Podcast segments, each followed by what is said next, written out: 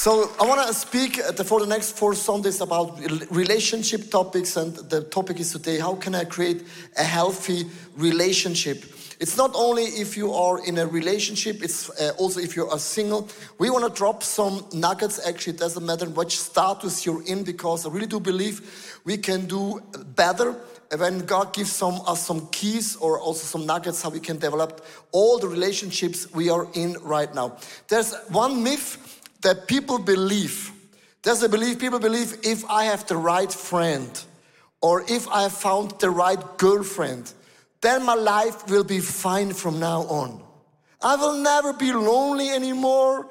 The money is not a big deal anymore. Sexuality is not a big deal anymore. And you know, especially if you believe this, if you're single and then you're in a relationship, you say, Oh my gosh, how in the world could I believe this? Because if two imperfect people coming together, it's not getting easier, it's getting even more difficult. And that's why the third thing, what I want to establish from the beginning this series, that you understand the most important relationship uh, which we can build or have is the relationship with God Almighty. That's my point number one. I want to start with this action, then we, we study together the creation.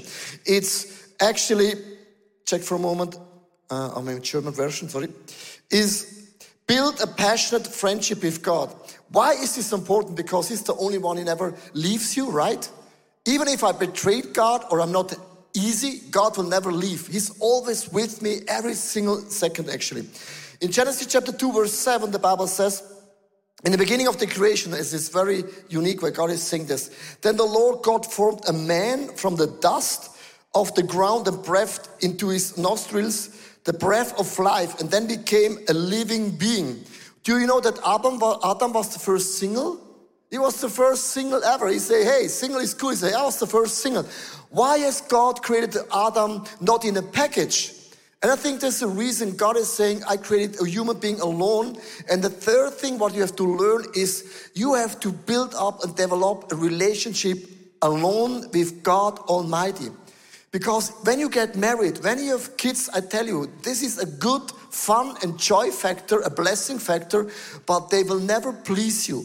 They can never give you anything what you need, what you deserve. Uh, we're saying actually every human being is a big a tank. There's a tank in you.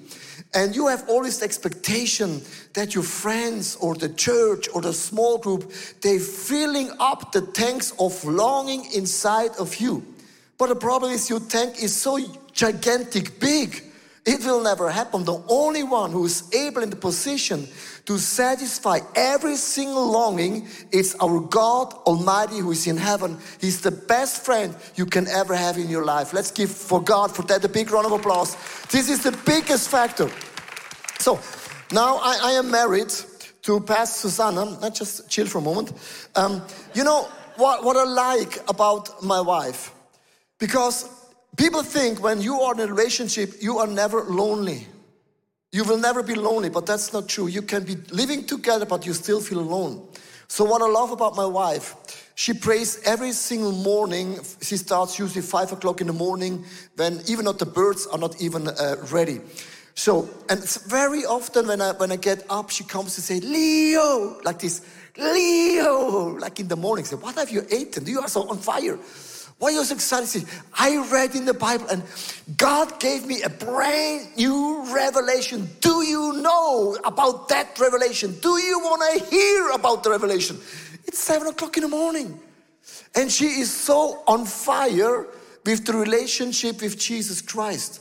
For me as a husband, for me as a husband, I am so glad because it's Jesus, her best friend, the best foundation, it saves me a lot of energy and a lot of gifts because she is already loved with a love that I can never give to her. And this is this is what you have to learn in the beginning, even if you're single or whatever. Build up a strong, vibrant relationship with God Almighty. This is the first one. Then, of course, God has given us a longing. I mean, uh, it's not that God is only enough God created also another thing. So, Susanna, now you can come. Genesis chapter 2, verse 18 and 23. This is the Bible verse which uh, is very, very unique. The Lord said, It's not good for the man to be alone. He said, Adam, you being single, it's not good. I will make a helper suitable for him. Then the Lord made the woman from the rib, it must be hurtful, he had taken out of the man and brought her to the man. The man said, This is now bone and my bones and flesh of my flesh and shall be called woman, for she was taken out of a man. So, what God has created in a relationship, or even though if you're friends, always something you attracted always with the opposite, or she has something which I don't have. For example, my wife, she's very dramatic.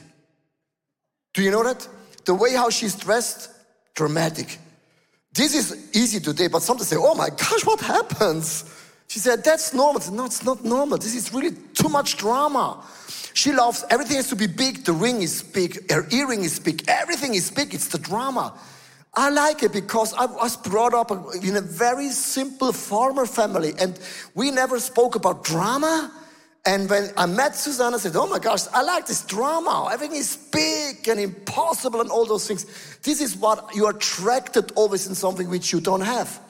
But the same thing happens to you as well. Yeah, I was attracted when I first saw Leo. It was a building, and uh, where he sat at the table, there was atmosphere, there was fun, there was a lot going on. And this was something that I couldn't produce, and I'm not that type, so I was attracted to that. But funny enough, when stress comes or trouble comes in, in our lives, and it will come at some time for any different reason. Maybe because you have a, a, job promotion, or maybe because you lost a job, you have more responsibilities, your family grew, whatever. There are always reasons why we experience stress in our lives. And in, in a stressful season, it, it happens that we fall into the extreme of the opposite part. And then because we ourselves in our personality type are in the extreme version of ourselves we find offended and and and not good with the difference of the husband or of the partner. But instead it would even be then a color that complements our lives when we know how to handle it. For example when i am in stressful situation i like it to have everything in order. When my boys were younger, in the evening, you, you may know that they were tired and, and uh, there was a lot going on, and I tried to keep them calm down, to give them something that they play quietly. When all of a sudden, and this was a stressful situation for me, so I tried to keep everything in order, and I was maybe on, on this side. And then Leo came home with this atmosphere guy, and he made noise, and he and he everything that I tried to keep order he, he disturbed and interrupted. That's the song. The atmosphere is changing oh, now. Oh my goodness, how the atmosphere changed. But had I known that I was too extreme on one side and invite this part and know how to invite the, the difference that Leo brings in, the different color that he brings in in that stressful situation, we would have maybe saved a lot of extra energy needed to, to not directly fight, but you understand, not agree with everything. So it is a chance mm-hmm. when we attract opposite, not only in good times, but it's also a chance that God gives us also in stressful times. So this is a nugget which uh, I never thought before. We, we heard a lot of times you attracted with the opposite because it's like Canterbury. It gives you something which you don't have. This is always, if you have a, like, you know a friend, say, wow, Marcus, he's so amazing. A girlfriend, a boyfriend, whatever, you attracted in the beginning. But hey, listen, when you are in a stress, what he has attracted you in the beginning becomes your biggest enemy. All of a sudden you say, I hate your dramatic area. I don't like it because, I, but you say, but you love me because of this. Yeah, in good season, but not when you're under stress. For example, when, when, I, when, when I have a changes going on in our church, I need structures, and my wife, she sees only the one person. I say, yeah, honey, this the church is always about the one person, but also about the crowd. And when we change a crowd, you can win even more people. Then I don't like her dramatic things of, but you know the one person. Then you go on my nerve. Then all of a sudden I think something is wrong with her or with me. And that's the point. It's, same thing happens in, in, your, in, in, your church or in, your, in, a, in a company when you go into a crisis. There maybe you, your working colleague has something to add. You like it when the sun is shining, when everything's good. But in a crisis, you start to hate what you loved in the beginning. And this is nothing is wrong in your relationship, just the game has changed in that season. This is one thing what is very difficult when you go into crisis. And the second thing is everyone brings a bag, a bag. A bag means we carry all stuff maybe from a former relationship or maybe some addictions or issues and we bring those things as well in every relationship. And this doesn't make the things easier, it's always between us. Point number one, in a crisis you start to hate what you loved in the beginning, but then comes also the issues. And, and listen to me, one thing what you should never do, but what people all the time do. If I have counseling with a couple, I always say, listen to my message. So never criticize that bag. Never criticize that bag. You say, but Susanna, for more than five years, you're doing always the same mistakes again and again and again and again. And by the way, this color is ugly. I don't like it. It's too much drama. So don't do that because if you do that, you will lose friends and a lot of relationship. The only bag which you should criticize is your own bag. Be very picky about your own stuff that you brought into a relationship. And the only thing what you have to learn, it's not, I cannot take the bag off from you. The cross, it's which we preach all the time, it's the place where I ask God to redeem me from my old story. I mean, the cross hasn't changed, you say, but I heard this message many, many times. The cross has never changed. The message will never change. Hope is always hope. Forgiveness is always forgiveness. There is always a new beginning. The cross stands after 2,000 years still there for you. That means that's the moment when I need a breakthrough and releasing power where God redeems and heals me so many things. If I do this by my alone and my wife does it as by alone herself, we learn again that Jesus Christ is our best friend and the best foundation in our relationship. This is what the world they cannot offer you. But Jesus Christ, there is endless forgiveness and endless a new beginning. And that's the difference to the world. Come on. So, Pastor Sandra, so this is one thing, how you can have a relationship that's healthy. But now there's another thing, it's a table. Why a table? What has a table to do actually? Because the third thing is to learn Jesus one foundation, then hand over all the bags to Jesus, but then it's a table. I did a lot of studies about good fiber relationships, and there's one thing that everyone is in common to say this is the culture of the table, where you eat together.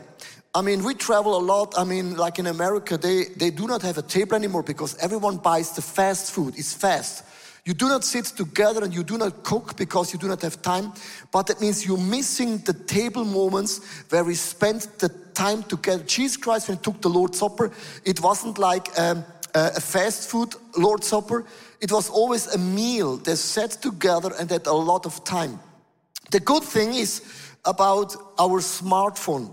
The smartphone is for me uh, such a, an amazing blessing of innovation, actually, because if you are alone, for example, you are single, or for example, Pastor Sandra, be traveling a lot, she can, with the smartphone, she can do Zoom meetings with her mom. She's even more close with her mom than ever before because the new technology, there is no borders anymore. Now I have a friend who lives more than 1,000 kilometers away. We are closer than ever because of the smartphone. The smartphone is a blessing, but now listen to me. So we gave over the bags to Jesus, but there is one tool we have in our pocket. So we have the smartphone in our pocket and we walk to a dinner, to a meal, to our small group, to the church, and there is the smartphone.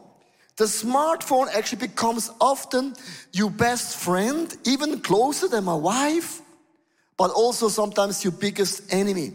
So I want to show you some uh, numbers and statistics actually that you understand what the challenge is of multimedia. The media consumption, check out this slide. Uh, I was shocked that when you're between 8 and 12 years old, the daily average of, of social media is six, six hours. It's almost uh, as much as people work in, in France. From 13 to 18 years old, it's the average of nine hours. That's more like how the Swiss people work. From 19 to 40 years old, the average is between three and five hours. So now the problem is when, when I have a date with my wife, with the kids, uh, when, when you're coming home actually, it's you had hours on the smartphone and now I come home very tired and maybe your partner, your wife, your small group, they are not so on fire and I cannot scroll her. I used to scroll, you know what I mean? When you're on YouTube and it's boring, you scroll. You, you scroll very fast, right? But now it's boring and my wife is not in a good mood. I cannot scroll her. So, and this is a very big problem actually, even now with your kids, because we learned actually just to relax and be easy. Here is the statistics where people are watching. There, 59% uh, is on YouTube. This is good as long as you watch ICF Zurich. Good. No, just kidding. Uh, 67% is on TikTok, then 62% is on Instagram, and 59% is on Snapchat. This is all the things we're in. And there's a, a quote the smartphone is my best friend and the worst enemy at the same time. So you're thinking, what is the link now? Why are you speaking about the negative part of social media? The good thing is about social media, as I told you, we have micro churches because of social media. You can do e small groups because of social media. But when you meet a person physically, this is physically, life. Life. Life, it's different than social media. Social media is different rules. Life means there are rules which we forgotten and we, we, uh, we, um, we uh. I have no idea what that means. Whatever. so, um, so now six things what you can do to build a physically strong relationship, and you can apply this to your small group, uh, to your family. It doesn't matter. It applies for everything. There are six points. The point number one is prepare always four questions. When you're going into meeting, when you come home, uh, prepare four questions. I tell you why. If you don't do this, you will talk the whole entire evening about people they doing stupid things. About the boss, he's, an, he's crazy, but you are good. Don't speak about other people when you're on the table. Speak about your life, her life, the kids. That's the most exciting world we live in. Yeah, it's so cool to be ready with four questions when we meet whoever we uh, are about to meet. And it goes back to the ancient Jewish wisdom in the Seder. This is Pesach at Easter, which we celebrated just uh, two weeks ago. They had a ritual eh, very early that they ask four questions. The youngest one of the congregation or of the family is asking four questions. And this is where the idea comes from. And why? Four questions. Because have you ever noticed that when you ask question, it's, it, it will start going out with a conversation. Not ask not questions that are answered uh, easily answered with yes or no. Start asking questions that beget a conversation this is so smart and is so helpful. I'm not so spontaneous as Leo is, and this point really helped me to prepare before I meet with someone and ask myself, what will I really want to know about this person? What I am actually interested in? Because if not, if I'm not prepared with the questions, it is what you said already, then we start to talk about this person and this person and this person, or at least maybe not even talk, but prepare with four questions because have you ever noticed when you want to get to know uh, someone, how do you start a conversation? Asking question. It happened to us yesterday. Um, there was sitting a lady next to us and how did she get into conversation with us? By asking, Where do you come from? And bam, we were in a conversation because asking question helps us to start a conversation. And this is why the Jewish, the old Jewish, already started with these four questions because then they could start a conversation. And this is something very helpful. You know, of course, in the beginning, it's not necessary when you have a new friend or new girlfriend or new kids, you have endless conversations. But after a while, you're running out of, of you know, every story. So, for example, we are married for more than 30 years. Uh, I stopped counting because the number is so big, uh, actually. So, so, for example, Pastor Sana, she asked me uh, some days ago, how is your relationship with Jesus? Oh, you want to check me or what? what or she asked me, do you have an encounter with Jesus? And you can just ask simple question about, about what have you experienced with Jesus? And then of sudden there's a conversation. I can share my feelings, my, my issues and all those things. The second point is put the smartphone away.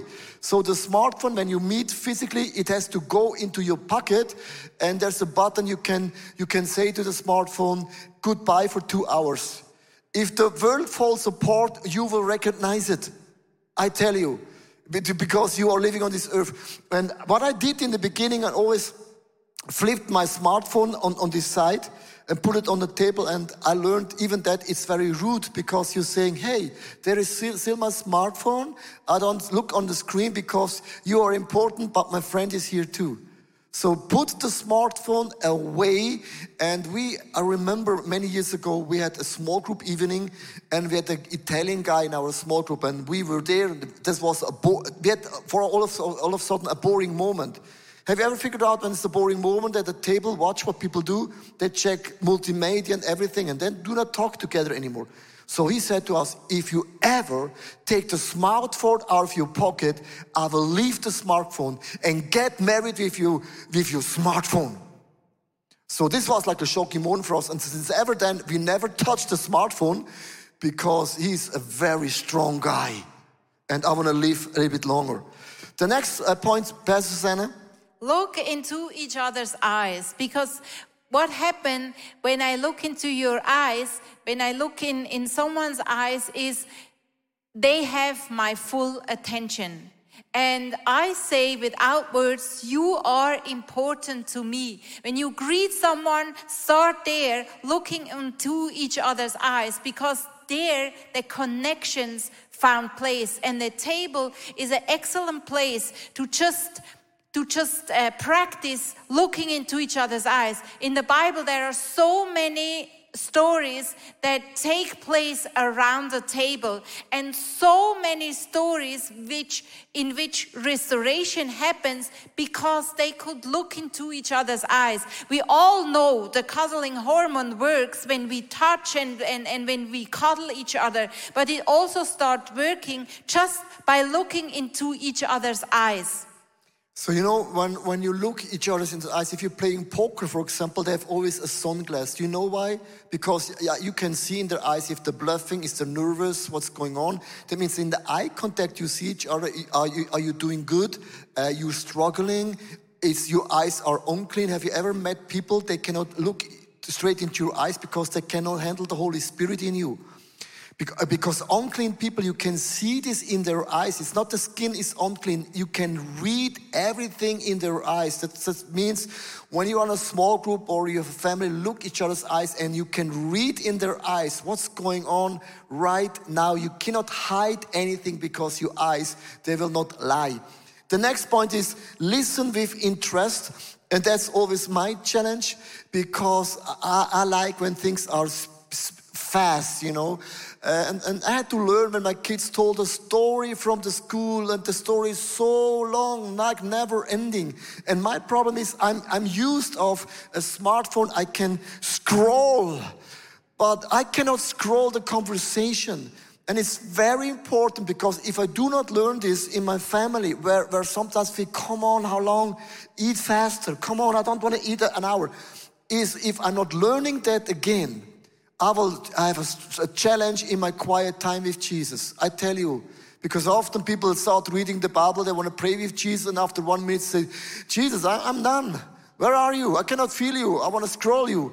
So you have to learn because in the quietness, and even we have to handle like boring moments. Boring moments are the most effective ways to being creative and innovate. You know, innovation takes often place in a, in a moment where it's super boring.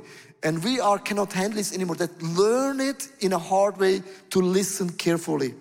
And another point that we would love to introduce you to is uh, what is it called? Pray briefly. And this is also something. That's your point. That's your point. Oh, you're that, good. That's my point. And it's also something you can just adapt and train and exercise at the table. Right where you sit together, right where you ask the question, right where you look into each other's eyes, right where you build up relationship with whomever you do it. Start praying at the moment you realize now actually we share the problem. We open our hearts. We made ourselves vulnerable. And now actually we need a miracle in that situation. Why are we waiting until the evening prayer time or in the morning prayer time because back when that time is coming we already forgot and right away, I really train myself to just mention, hey, let's just pray. And it's an easy, simple prayer as we talk with each other. It does not have to be very loud or, or you know, with a gesture that. Uh, makes makes me look funny just pray as we just talk with each other but we would love to take that power that heavenly power right now right where we are because there is a promise when two agree of what they pray God will answer their prayer. And I really want to learn this and, and um, exercise this more and more. Just say, okay, let's just pray. Short prayer, 30 seconds and done. Pastor Sanders, told because when you speak about your challenges, the people are very touched, but this will not change anything, right? But then I go home and I forgot actually, and this is last a natural reaction that we pray right now because God can do right now a miracle.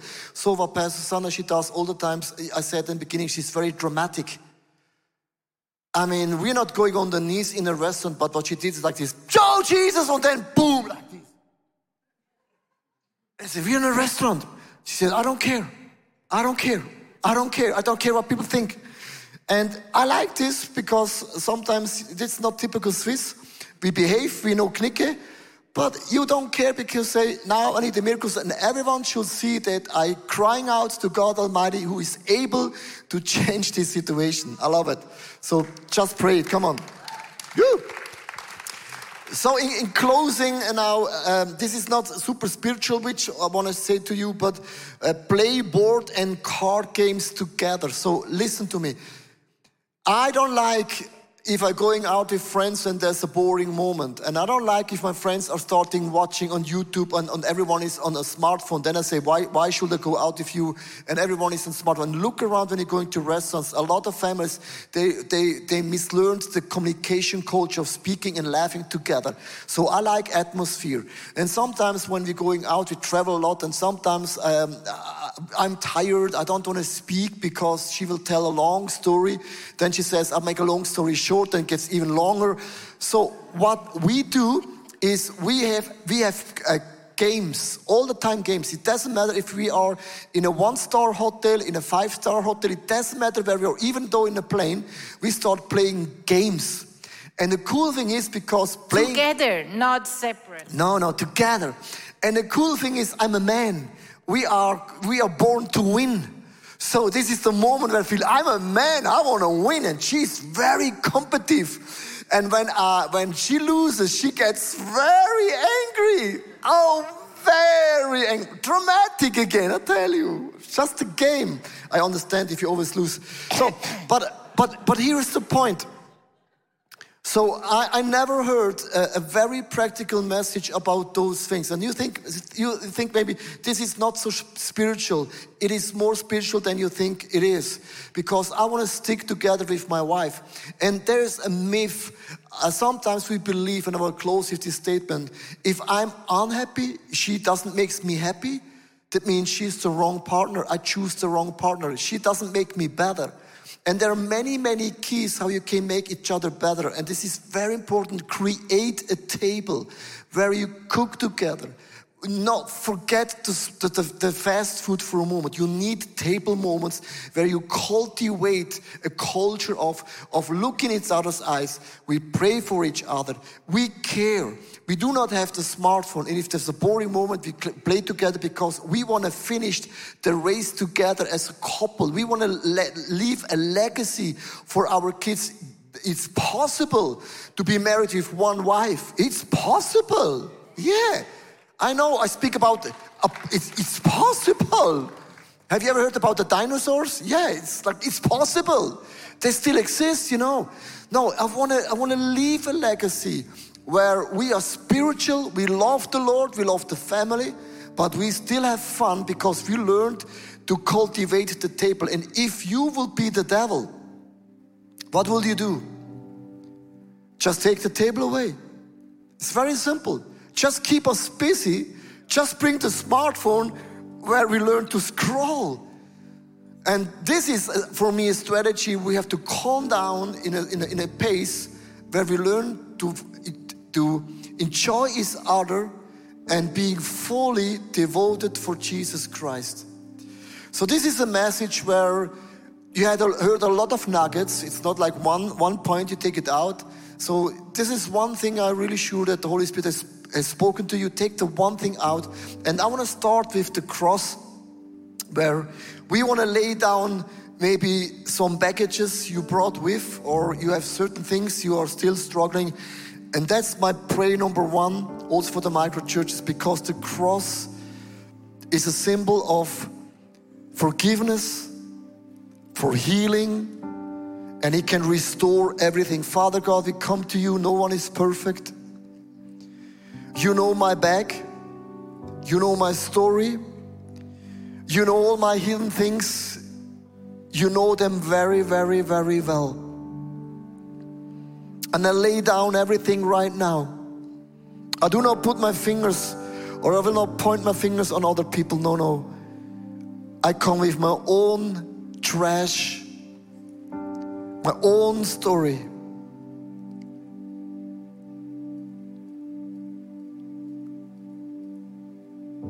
You know my feelings. You know my wrong ambitions. You know my eyes, sometimes when I watch certain things I should not watch. I hope I have opened up my heart for things they're not holy, they're not clean, they're not helpful. I surrender my bag right now to you. And I ask you right now for forgiveness. You can turn my mess into a message and all my stumbling stones into a stepping stone. But I lay down everything right now. What it hinders me to love you more than ever. And when we bring something to the cross, bad habits, sin, whatever, we not only bring something, but we always get something new from Jesus.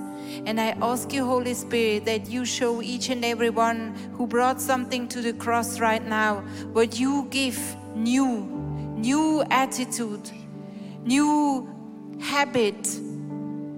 Lord Jesus, thank you that you speak right now and show what we get in exchange of what we brought you that was bad, that was sin, that was dark, that was heavy, and what we receive that is free, that is light, that is that is bright, that is healthy, healthy habit, healed heart, and washed white.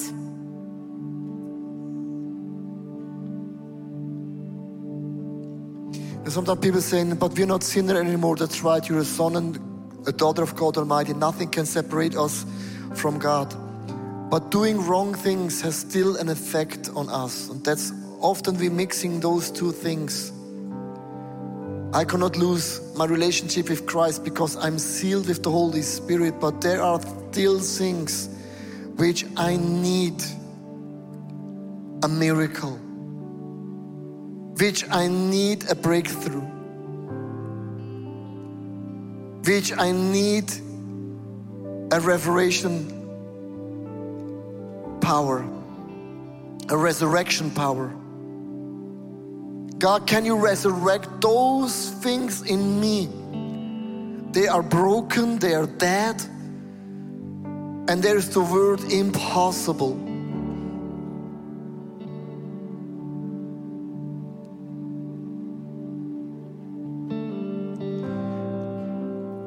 And I want to lead you now to the second prayer. You can close your eyes still. That's the table. Do you know what I love about when we come together in a church? There's a God who speaks.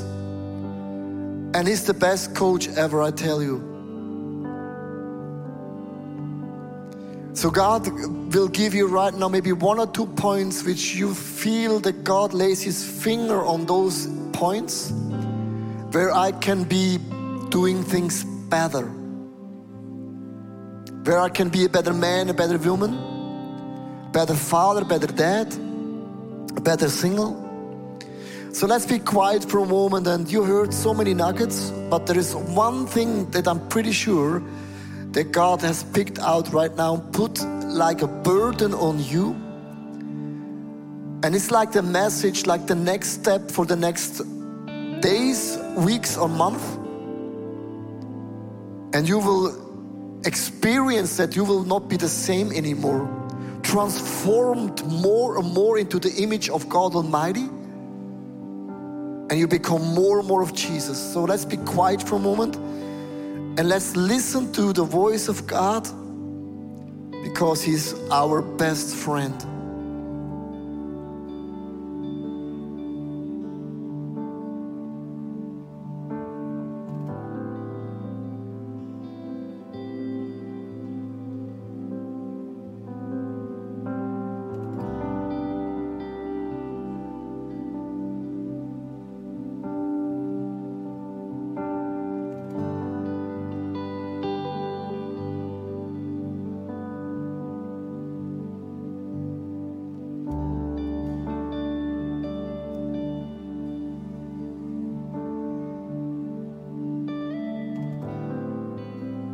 And I bless you with the Bible verse that Patrick first read during worship with Jeremiah 29, verse 11, where it says that God has not plans to harm you, but to prosper and, and lives as you hope for.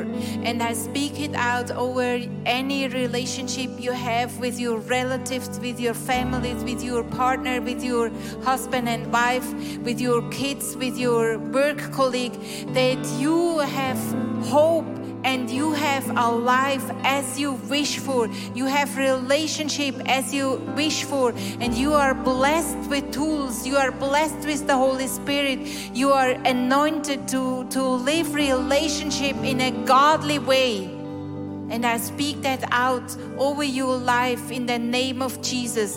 What was is past, and new things have begun. And from right now, there is everything new in your life because the power of Jesus Christ lives in you that brings forth healthy relationship in your surroundings. And you are blessed with healthy relationship. So now, right now in this atmosphere, this is a moment where God heals. Healing takes place because we do not have to push God. He comes right now by Himself with the healing power. This is what I love. So, right now, healing takes place because God is here. There's a lot of people, God forgives you all your sins, your failures. There's some people you feel like bounded, bondages.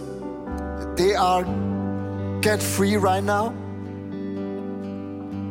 And God can heal right now your body. He can heal your soul. He can heal your spirit right now. But this is a moment when we give room. God comes and He shows His presence and He shows He is Almighty, all known, and all present. And let's sing this song together as a longing as a statement, as a declaration God, come. Do Let's stand up for a moment. Hey, thanks for watching.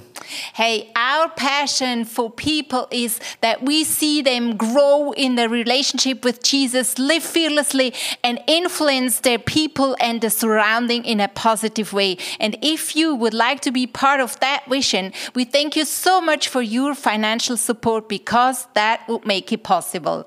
I hope that this message spoke to you really. And if you don't have subscribed to our channel, please do this. And it's always a big blessing. Maybe you know some people in your neighborhood or in your friendship. Say that podcast could be a very, very cool thing. Just share the link because it's pretty, pretty easy. And I'm looking forward to see you again. Tune in and God bless you and see you soon. Bye bye.